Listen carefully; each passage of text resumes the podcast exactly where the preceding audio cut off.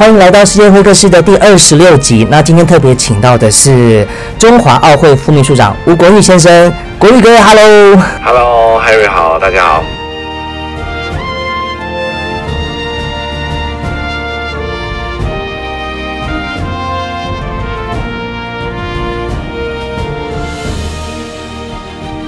上次国玉哥来到节目当中，在上一集哈，帮我们开箱了选手村，也帮我们开箱了媒体村，然后也讲了很多很多在奥运期间哈，不管是呃随队的这样的角度，还有日本当地主办方的角度呢，怎么样在防疫的这件事情上面做了很多的努力。今天我们来特别聊聊有关于 干爹的这件事情哈。上一集你有特别聊到，就是其中的一位干爹就是阿里巴巴哈。那除了阿里巴巴之外，还有还有哪些干爹是特别可以，那就是举出来让我们一起好好聊一聊的。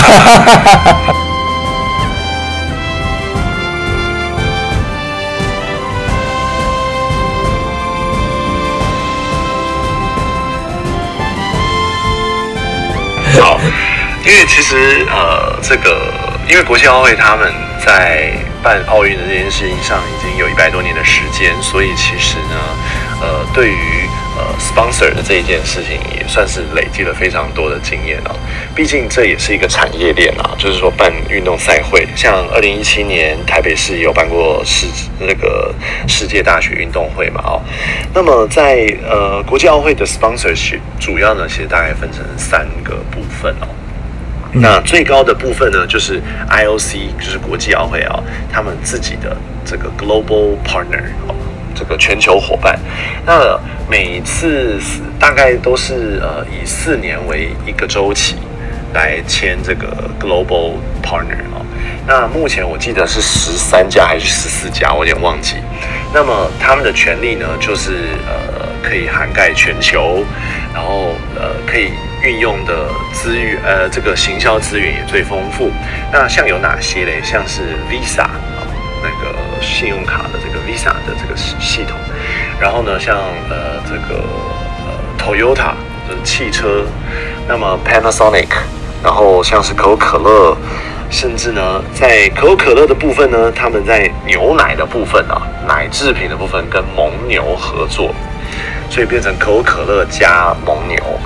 那么在 Global Partner 的部分呢，他们的这个赞助金就会直接投入到国际奥会，那他们呢？都可以使用五环这个 logo，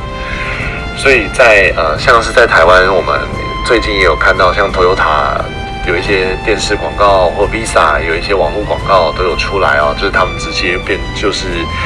有把 V 他们自己的 logo 跟国际奥会 logo 放在一起。那这个呢叫 Global Par 呃 global partner 啊。那么其次呢，像各个主办赛会的城市啊，像刚结束的是东京奥运嘛。那接下来呢是巴黎，所以在每一座城市在举办呃奥运会的时候，这座城市也会拉这个 sponsorship。嗯那这个 sponsorship 呢签的范围就是它能运用的 logo 就是赛会的 logo，它不能够纯使用五环。可是呢，使用五环的这个 global partner，它也可以使用呃这个呃呃那个。各个赛会的 logo，所以其实它有一个位阶上的差别。那么再来呢，这第三个 level 的时候呢，就是呃各个国家队的 sponsor，像是这一次当然就是所谓的中华队啦，中华队的那个 sponsor。那各个呃 NOC 就是各个国家奥会的 sponsor 呢，它能够使用的就只有自己国家队的 logo，它就不能够使用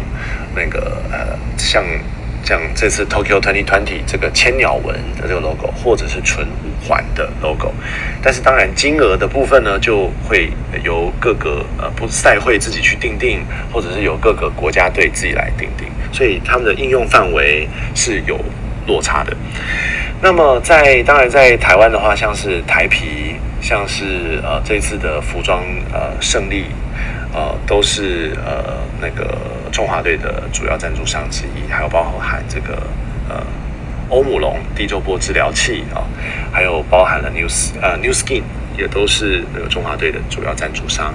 那在呃东京这边的赞助商呢，他因为办一个赛会啊，他的赞助商我记得有四四十几家到六十家之间啊，就是看有多少的那个，而且呢，大部分就会是银行或者是地产商。就会来投。全球加起来吗？全球？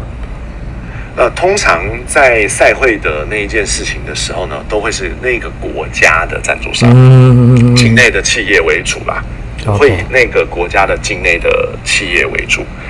对，所以像是呃，我们在办台北市大运的时候，可能银行端都会是呃这个国内的呃银行来做 sponsor，而不会有国际的这样。所以，所以其实 sponsorship 大概分成这三个 level。那当然，在呃这个呃像是主办赛会的呃 Tokyo，他可能又把这四十几家的呃赞助商呢，又分成了三个不同的位阶，就是有当然一定也是金额的多跟少了哦。那么在中华奥会部分也是有分两到三个不同的那个位阶，好，所以就是说也都是做一些呃。行销上的合作的时候的一些区别，这样子。嗯，那讲到讲到赞助商哈，你觉得有没有哪一个是他赞助的，不管是方式也好，还是他们相互合作的方式也好，是比较创新的，让你觉得印象最深刻？在过去可能呃，maybe 在过去还没有发生过，今年有一些新的不同的做法的，有没有可能也 maybe 跟防疫有关，或者是其他的可能性？其实呃。赞助商当然他要的就是行销的效益嘛，好，就是在整个赛会赛事或者是国家队的表现上面，那让这个品牌能够与有荣焉嘛，那一起一起成为一个队伍啊，一起成为一个主办方。那么在呃这一次，当然像以选手村里面，我刚呃想到的啊，像是比如说 Global Partner 那个。Bridgestone，Bridgestone，大家对它的印象其实它就是那个做橡胶企业啊，就是主要大家看到制品就是轮胎，呃，所以它在呃选手村场馆里面很多的装备，主要跟橡胶有关的，大概都是 Bridgestone 所的的的的的产品啊，哈。像呃，在选手村里面的脚踏车啊，场馆里面的脚踏车就都是 Bridgestone。但我我在想说，哎，Bridgestone 自己有做脚踏车，我怎么都不知道。但是 anyway，它就是 那个脚踏车上就是贴 Bridgestone 这样。那么所有的呃贩卖机，因为其实贩卖机就都是可口可乐的 饮料，但是当然也有瓶装水了。但是呢，这个那个瓶装水也是可口可乐的子公司哦，呃。因为可口可乐呢，它其实跟国际奥会合作的时间也非常长、非常久啊。呃，它等于说它签的授权范围呢，除了自来水以外呢，大概都签了。所以其实就影响到，比如说我们中华队，我本来觉得说，哎，我们在台湾很呃，这个台湾之光的就是手摇饮料嘛，所以应该要找手摇饮料成为那个中华队的赞助商啊。嗯。但是呢，这个。呃，除了自来水以外的饮料，比如说奶奶制品啊，比如说茶叶有茶叶类的，或者是有咖咖啡的这个饮料，全部这些品相都被可口可乐牵走了。那我们就不能够去呃去在境内然后跟这个可口可乐的竞品来做合作。所以其实这是有一个这种从属之间的关系，像在台湾呃有呃蛮知名的一些运动饮料也好啦，或者是碳酸饮料，像像黑松好了，举例来讲，黑松它可能是国内蛮大的这个呃碳酸饮料的企业，可是呢可口可乐视它为竞品，所以我就不能够找它来担任来成为中华队的合作伙伴。那在呃 Visa。Visa 呢，它呢可能是呃其他的信用卡为，或者是其他的那个呃交易交易模式的啊，都是它的竞品，所以我就不能够跟一般的银行里面非 Visa 的部分合作，所以其实这个都切得很细。确实有很多的美美嘎嘎。那么在防疫的部分的话呢，其实主要就会在这一次看到的大概就会是，呃，东京他们所合作的，就是东京筹备会他们所找的赞助商一些制药厂的部分，他们可能就提供所有的那个防疫装备啦，给这个东京都来使用。呃，应该是说东京筹备会那中东京筹备会里面呢，它其实包含了，就跟我们中华队的团本部的状况很像啊。中华队的团本部呢，包含了呃国家训练中心，包含了教育部体育署，也包含了呃中华奥会这三个单位一起组成。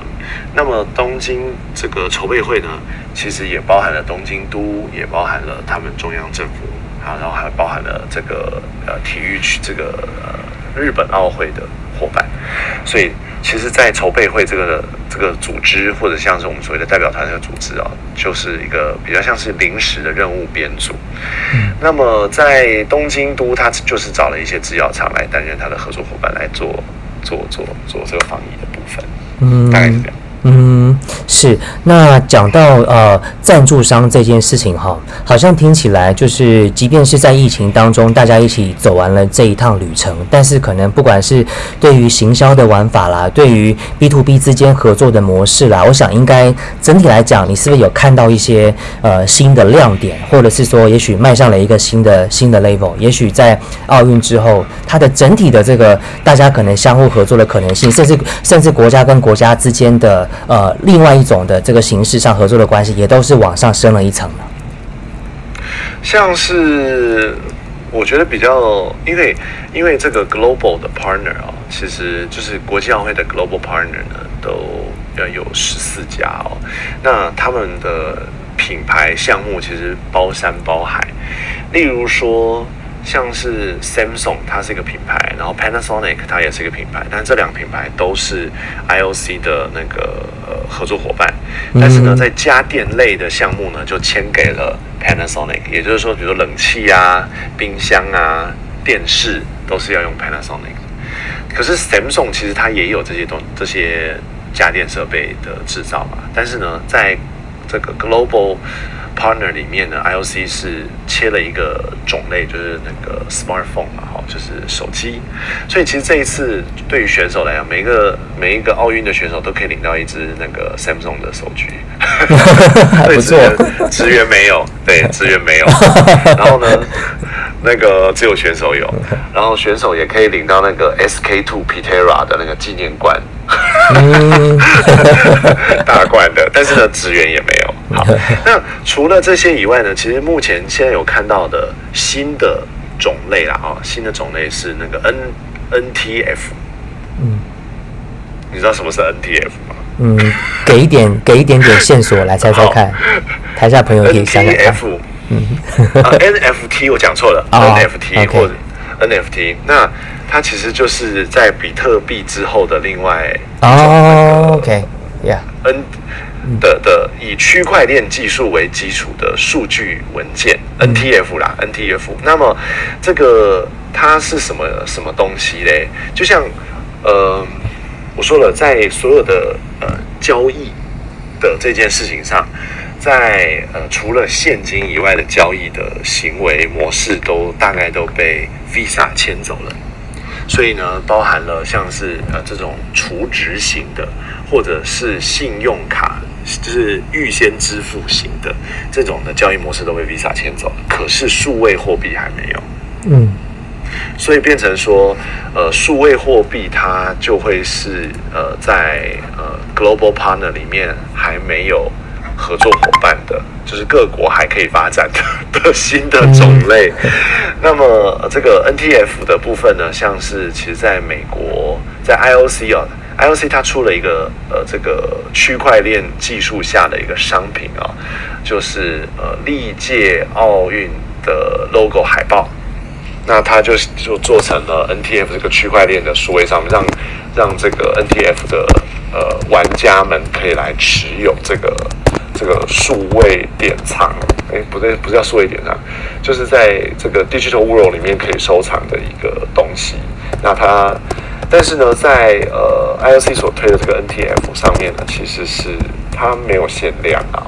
它会一直制造。那一个大概一个一张卡，大概是价值台币，大概我我记得我我记得没错，好像是六六七百块台币而已吧，二十二三十块美金。那原本呢，其实我们在中华奥会这边也有想要尝试做这个 NTF，就是让这一次的呃参赛选手呢能够制作一人一张的 NTF 区块链下面所做出来的选手卡，数位选手卡。但是呢，因为那个这个技术有点新，然后跟 跟市场沟通需要花一点时间成本。嗯。可是奥运其实那个时候也接近了。嗯。所以变成说这件事情，我们在呃中华奥运上面呢，其实在 NTF 上面还没有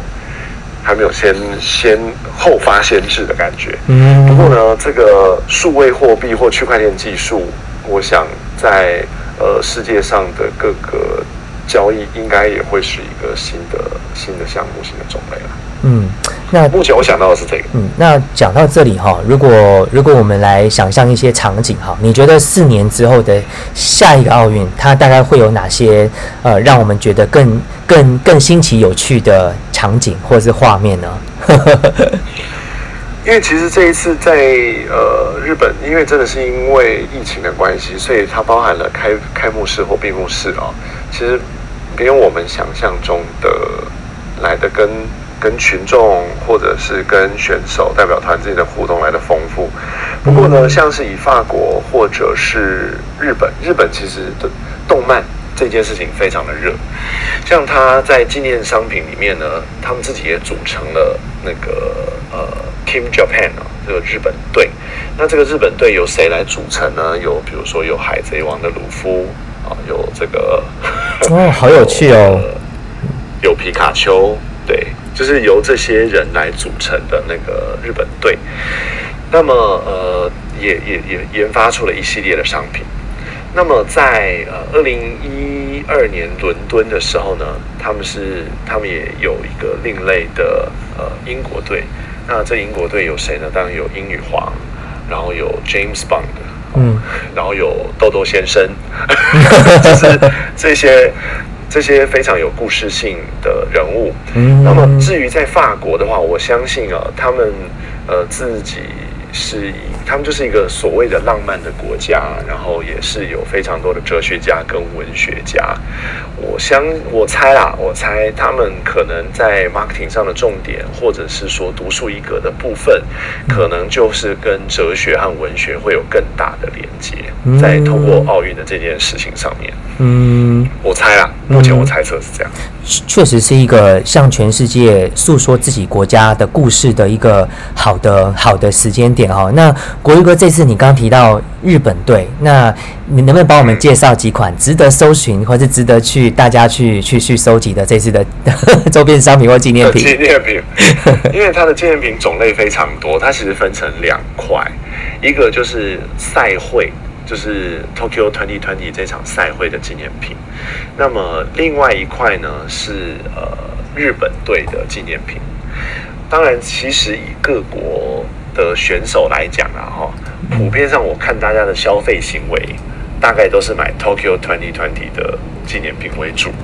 因为可能美国队不屑买日本队的东西啊，或者是中国队不屑买日本队的东西，对，都有可能啦，都有可能。那么，呃，像是以赛会来讲，当然它的商品的种类非常的多。那我自己有买的，像是他们的那个不倒翁嘛，日本的不倒翁，就是要，就是就是要点，就是那个许愿点眼睛的那个不倒翁。OK，对，那当然像是这是一个，像是。呃，有这个棒球记者啊，或者喜欢棒球的人，就会去收藏他那个 Tokyo Tokyo Twenty Twenty 的棒球跟球棒。嗯，那也有很多人去买买这个 T 恤啦、包包啦，呃，甚至也有出零食啊，都是其实包罗万象，所有的那个纪念商品其实蛮多元的。那么在在日本队的部分呢，当然他卖的就会是呃这个日本队的那个那个日本队的装备。啊，像日本队的装备呢，有这个呃，当然他们全套身上的运动用品，包含到了鞋子都有做试售，然后呢，在当然像杯子啊、钥匙圈啊这些就就呃就不意外了哈，不意外有这些钥匙圈什么的。我自己觉得呢，蛮值得收藏的东西呢，在东京 Tokyo Twenty 的部分呢，是一个是它的迷你火炬，就是。那大概大概二十公分高而已，所以其实它就是一个很好的摆饰。啊，所以我有有买一个那个迷你火炬啊，跟我刚讲的那个日本的不倒翁。嗯，然后呢，这是这是指这个赛会的部分。那当然，他们为了要呼应一九六四年，他们也曾经办了东京奥运，所以也有出这个一九六四这个呃版本的那个怀怀旧商品啊。包含什么毛巾啊、书书套啊、徽章啊这些。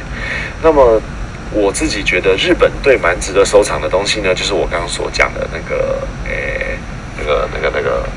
呃，那个动漫的国家队，他们的动漫的国家队的 纪念商品。那这个动漫队的国际的的的商品里面呢，我刚刚所提到的哈，包含了有这个孙悟空哦，就七龙珠啦哈。嗯。七龙珠，然后那个火影忍者，呃，月亮仙子，原子小金刚，然后呃，那个海贼王，对，大概就是这些，他们就是所谓的 Team Japan 这样子。哦，所以像是那对于台湾蛮多人喜欢日本动漫的，呃，朋友们的，就可能这个商品就是你买一个，它就同时有这么多个。人物角色在同一个杯子上或同一个钥匙圈上面。嗯，对。讲到这边哈，就让我想到北京奥运的时候，就是五只福娃嘛，它的这个吉祥物，拼命，而且这五只福娃还代表了中华文化当中很重要的这个元素。然后我现在在网络上面搜了一下，好像 好像这次也有一些类似福王的这个福娃这样的 icon 嘛，哈，就吉祥物，而且还长得有点像是神奇宝贝里面的几种几几个几个几个几几个角色，这个合体这样子。对，然后这次的。他这呃，他这次的那个吉祥物呢，叫做，呃，有点难念，叫米莱托瓦，呃呃，未来希望君，就是未来与希望这样的意思。而且是不是还有分一个男生跟一个女生？哦，他这次呢分成的其实一个是奥运，另一个叫做帕运 （Paralympic），就是粉红色，就是所谓的女生的这哦 s o m a t i s o m a t i 是不是叫 s o m a t i 看他。哎，我有点忘记他叫什么名字，因为我完全没有注意他。因为在呃呃，再过两个星期哦，就是 Paralympic 要举办，哦，就是呃所谓的残障运残障奥运啦，哈，俗称残障奥运的这个 Paralympic 运动会，那也是在东京举办。当然，它的关注度确实可能热度上会没有像奥运来的这么高，但是呢，我觉得。在呃 Paralympic 运动的时候呢，运动员的那个奋战精神啊，还是一样，同样都是值得我们支持与肯定的。那在台湾的部分呢，也会由这个呃中华民国残障运动总会啊这边他们会组这个 Paralympic 的团队呢。呃，出发去东京，那他们应该还没有，他们还没出发了哦。嗯，那也希望大家可以帮他们加油，在艾尔达也可以看到他们的转播。嗯，是，嗯，我我所以你刚刚讲的那个粉红色的那个吉祥物，就是帕拉林品的吉祥物。对我我我这边也跟大家分享一下，我现在 Google 到这个资讯，他说呢，呃，这两个娃娃是史上第一。呃，史上第一招呢，在日本是从日本的小学生哦票选出来的一个蓝色，一个粉红色。那蓝色的就是国语哥刚刚讲的未来叫 Mirai，然后呢，粉红色的叫做永远 Toa，应该就是你说的残障的的这个部分。对，然后他是说，是经过激烈的五百万全日本小学生的海选脱颖而出的两位重要的角色，所以大家 应该是蛮值得收藏的。其实仔细看，我觉得他还真的很有质感呢，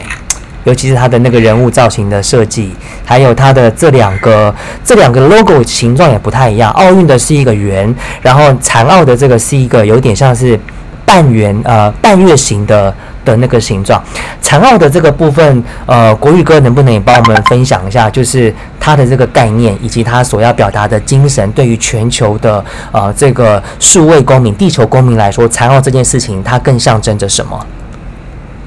其实，当然在呃奥运的部分哦，其实各国都是派所谓的精英选手、最精英的选手来嗯。呃参赛，然后希望能够在奖牌榜上面为国家带来蛮亮眼的成绩。那在呃 Paralympic 的运动会的时候呢，其实我觉得它更像是全民的一种运动，因为呃，当然呃，在在中国大陆啊，把它翻译叫做残疾人运动会了哦。嗯不过我觉得我们就应该还是回到那个帕拉帕拉林运动会这样子，帕运会或简称帕运会。那它象征的其实更是呃全民参与，就是我们大家都无论说自己的身形状态如何，只要有坚定的信念与意志，我们其实每个人都可以来参与运动，然后追求自己的更高、更强、更更好这样子的状态。所以其实，呃，当然对于呃这个有些人来讲，有有些呃乐听众可能会觉得说，哎，这个比较好看还是那个比较好看？其实我觉得，只要运动员有，只要在场上的运动员呢，他。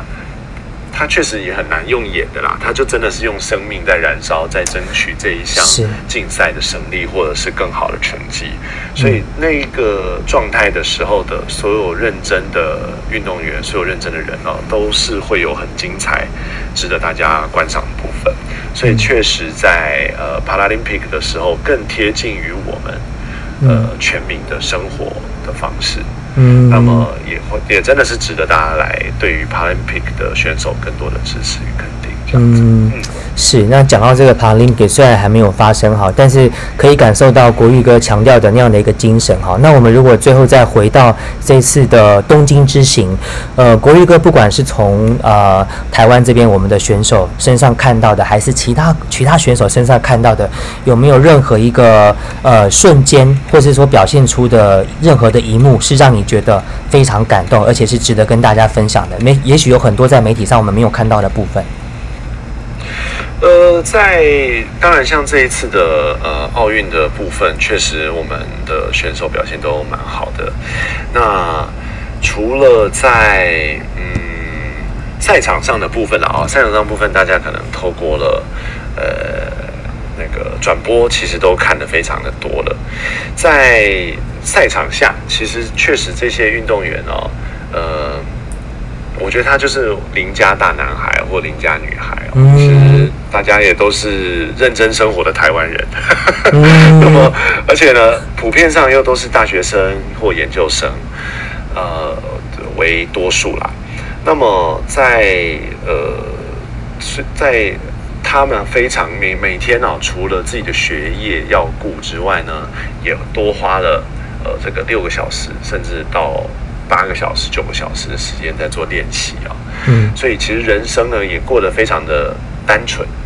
所以这些运动员们，无论是从呃大家很比较耳熟能详的从郭幸存，或者甚至一直到呃这一次呃这个即使没有得牌，但是也有很好表现的这些选手们呢，嗯呃，他们其实真的就是值得我们多给他们更多关注。那他们也真的就是很单纯、很可爱的邻家小朋友。嗯 对于我们来讲啦，是邻家小朋友。那么像是呃，在当然在每一位啊，他们像有有一位，我举一位的例子好了，就是那个全集的林玉婷，她是那个女子的拳击选手。那在她的量级里面呢，其实也是世界排名第一啊，积分啊，哈，积分也是世界排名第一。所以其实大家本来也是对她寄予厚望，但是呢，很但是比赛就是这样，她在呃十六强赛的时候，我记得是十六强赛的时候，哎，就意外的就落马了。那当然她自己就非常的难过了，因为呃，结果呢，在当天哎隔天晚上，隔天我遇到他的时候呢，呃，他全身湿哒哒的，然后我就说你还好吗？这样，他说他刚去运动，他刚去跑步，因为其实我们在东京的时间啊，其实跟在台北一样，就非常的热，在没有台风之前啊，非常的热。那他全身就是套着那个外套，然后穿长裤、长袖，然后就是在跑步。然后晚上，那我就那我就说你还好吗？那他说哦，他还是就是休息，就是比完了但是呢，还是继续保持状态，准备下一场的赛事。但是我觉得确实可以看得出他的失有点失望与落寞了哦。嗯。不过我觉得这在赛场上本来就有输有赢。那么，如何在失败或者是没有自己所想象那个表现之后，如何站起来，这更是运动员每天所要遇到的家常便饭。但是呢，毕竟奥运的这件事情对于选手来讲就是四年一次，而且可能不见得会参加多少次的的奥运啊，哈，可能有人只参加一次，有的人比较多次一点都有可能。那么，呃。我看到他的那个、那个、那个，因为她也是蛮 nice 的一个邻家女孩啊。是。那确实，她的落寞有让我觉得呃心疼。对。那我就对，所以但是呢，他还是他既然他就是有说啊呃说哎小玉，因为他们都叫我小玉哥啦。嗯。说啊小玉哥，对不起，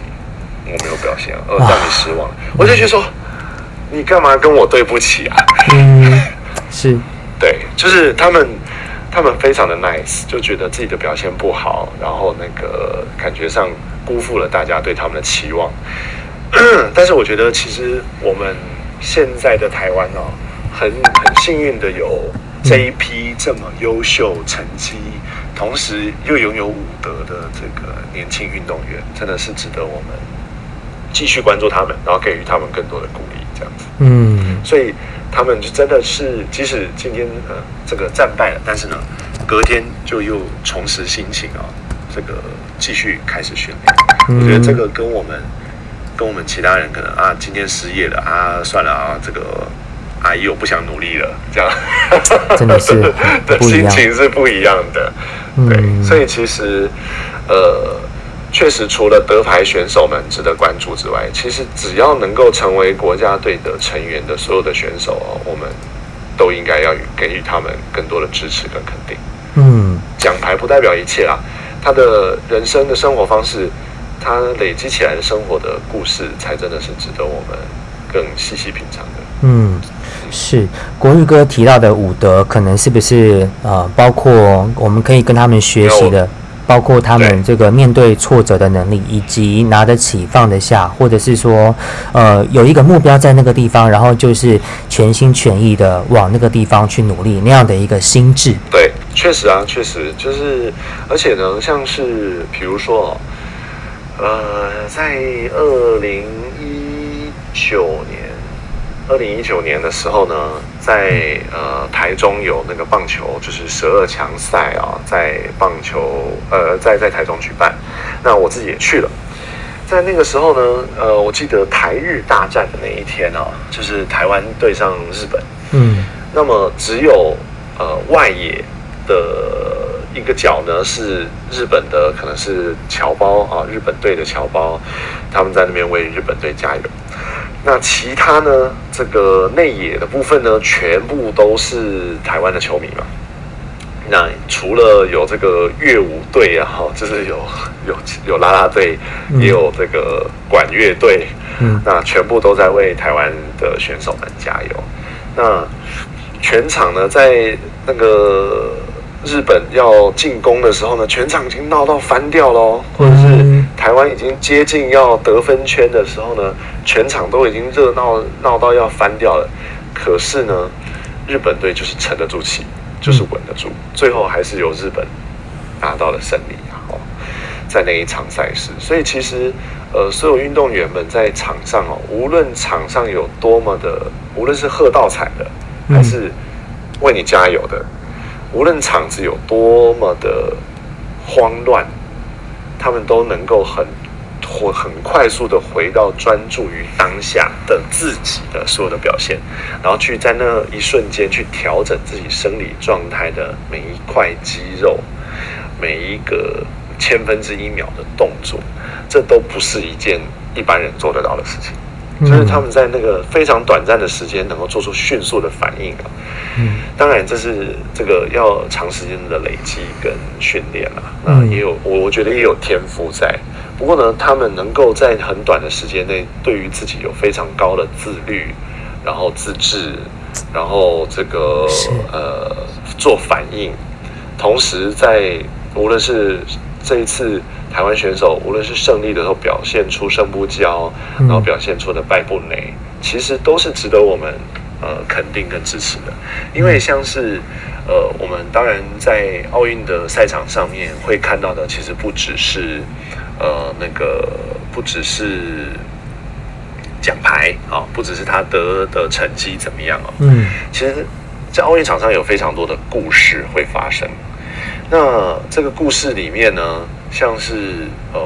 有有的媒体就会报道说啊，这个哪一位选手啊骂脏话啦，嗯，对啊，对啊，有那哪一位选手什么那个乱搞啊，什么之类的，或者是赞助商有问题啊什么的，嗯。其实我觉得这些都是，这些确实都是值得被值值值得被说出来的故事了哈。是，那么在呃，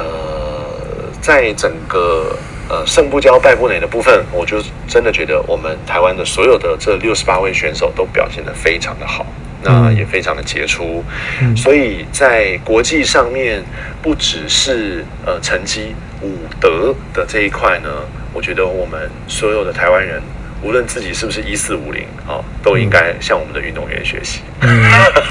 是是，也谢谢国玉哥在节目的尾声跟我们分享这样的一个有我我我我我觉得是很有高度的话题，因为从运动员身上我们其实学到了另外一件事，就是好像是跟自己相处非常非常重要，可能在心态上，然后怎么样为自己设定目标，然后怎么样去不被呃周边环境的杂音跟任何的干扰往前去，其实真的是一件很不容易的事情。然后然后你刚刚讲到媒体这个呢，呃，我想应该国玉哥因为跟我一样都有媒体的背景，你很有感，就是我觉得有一件事很值得聊，就是媒介试读。我我观察到一个现象，就是呃，任何的国际赛事，不管在东方在西方都一样，就是媒体都喜欢捕捉一些对手或者是其他国家的一些 状态，或者是一些呃比较有趣的一些画面啊、那当然就是我想可能包括疫情啦，不管是奥运还是其他的国际大事，都是尤其自媒体发达，各种资讯满天飞。那在这个时候，我们要怎么样透过呃媒体或是任何形式的媒介的沟通，来捕捉到真实的讯息，而不被这些负面的不管是假消息啦，或是没有意义的内容啦所影响，真的是一个也一我觉得也是一个课题哈。国玉哥怎么看？是，其实像是因为毕竟哦，看运动赛事这件事情呢，它尤其有的时候啊，是需要有一些些的专业啦哦。那当然，外行的看热闹，内行的看门道嘛。是，那么在呃看热闹的时候呢，其实我觉得花絮跟试读确实是蛮不一样的啊、哦。那我都我都说，其实一般一般的乐听众，大家其实比较喜欢看花絮的哈、哦，就是这个这个选手的那个胜利姿势啊、哦，每一位都有一个庆祝的 pose，有一些知名的世界级的选手啊。那么像甚至呢，像是奥运的转播的时候，镜头 take 到了什么？嗯，那像这一次有一个蛮有趣的镜头，就是一个小强啊，就是上了那个奥运的镜头，嗯，就是就是有一只蟑螂在观众席上爬，然后呢，那个是 cameraman 呢就带了这一只蟑螂在观众席上爬的镜头五秒钟，然后呢成为那个 千万点阅率的那个截截的影片哦，所以呃，所以其实。这个无论是无论是在赛场上的，我刚刚提到，其实就是说，无论在赛场上的哪一块啦，其实就是看大家，嗯，你想看什么，在赛场上其实都会有这样的故事，即使是一只蟑螂，它都有在国际奥会的转播上都有五秒钟。嗯 那么像是当然有些人看的是呃那个那个服装哦，有人看的是呃美貌，有人看的是肉体。嗯 什么都有，对，所以呃，我觉得奥运会有趣，或者是运动赛事会有趣的是，它提供了一个呃最优秀的运动员在这个密集的时间里面做很认真的竞争的当下，嗯，那它其实就是包含了很多的层次，是像呃时装界啊，这个时尚圈呢，他们就是很注重的、很在意的，就是哎各国的那个运动赛事的时候进场的时候的服装穿什么，嗯，然后他比赛的时候的用品是什么，材质是什么。所以，对于时尚圈，可能他们 care 的是这一块。那么，对于呃这个呃男性杂志、女性杂志，哎，可能是肌肉或 或者是美貌怎么样，或者是有没有用化妆品，甚至比如说呃这个 Tom Daly 今天又做好了哪一件织品啊，就是那个打毛线啊，又打了哪一件毛线衣。那么。这些其实都是精英运动员，他在得奖的前后，前面得奖前当然是自己努力啦，啊，得奖后就会有更多的这个这个不一样的面貌被大家拿出来做讨论。不过基本上呢，呃，我觉得喜欢看运动或参与运动不会是一件坏事。嗯，是 我我只能做这样的一个基本基本的说法，这样。嗯。是，谢谢国玉哥哈。国玉哥来到世界会客室，在上一集第二十五集跟今天的二十六集呢，我们聊了，呃，我们聊了就是国玉哥带团的一段，就将近是你刚说几天，四十四十几天，对不对？四十几天，二十六天，哦，二十六天的，而且二十六天的回顾，然后国玉哥带我们开箱了选手村，带我们开箱了媒体中心，带我们开箱了呃东京的整个为了奥运跟城市发展之间有序经营的角度的一些话题，然后最后也聊了我们的这个干爹们赞助商，还有一些有趣的呃周边商品。那再次谢谢国玉哥。那最后就是呃从这个中华奥会副秘书长这样的一个角色。好，那在在在现现在的此刻，或者说在未来，国玉哥有没有特别想要跟全球的朋友呼吁的一些精神，或者是你想传达的一些很好的一些 idea 呢？嗯，其实大家就是多关心，然后多关心一下自己啊，有没有在健康上面的一些状况了？因为确实在疫情期间，在疫情之后，我相信运动绝对会是一件蛮好的事情，因为。不只是运动的这个舒畅感，同时呢强身健体嘛。哦，在疫情之后，我觉得大家会更重视健康。那重视健康，除了吃的健康、用品的永续再利用的健康、心态的健康，当然身体的健康、运动健康也是很重要的。那当然，像这些现在呃中华队都已经回到国内嘛。大部分啊，有一些在海外练习的。那么，呃，中华队也是蛮值得大家透过媒体继续关心大家，呃，中华队选手的一些状况。那么，呃，一起呃用心变好，我想人人都可以成为中华队。大家。Stronger together, stronger together。谢谢国玉哥，那也谢谢大家今天的收听。那也欢迎大家在听 Apple Podcast 的朋友呢，如果你喜欢今天这个节目的话呢，也请你给我五颗星星，而且把你对这个节目的想法还有建议告诉我哦。谢谢国玉哥，那我们下次见喽，拜拜。拜。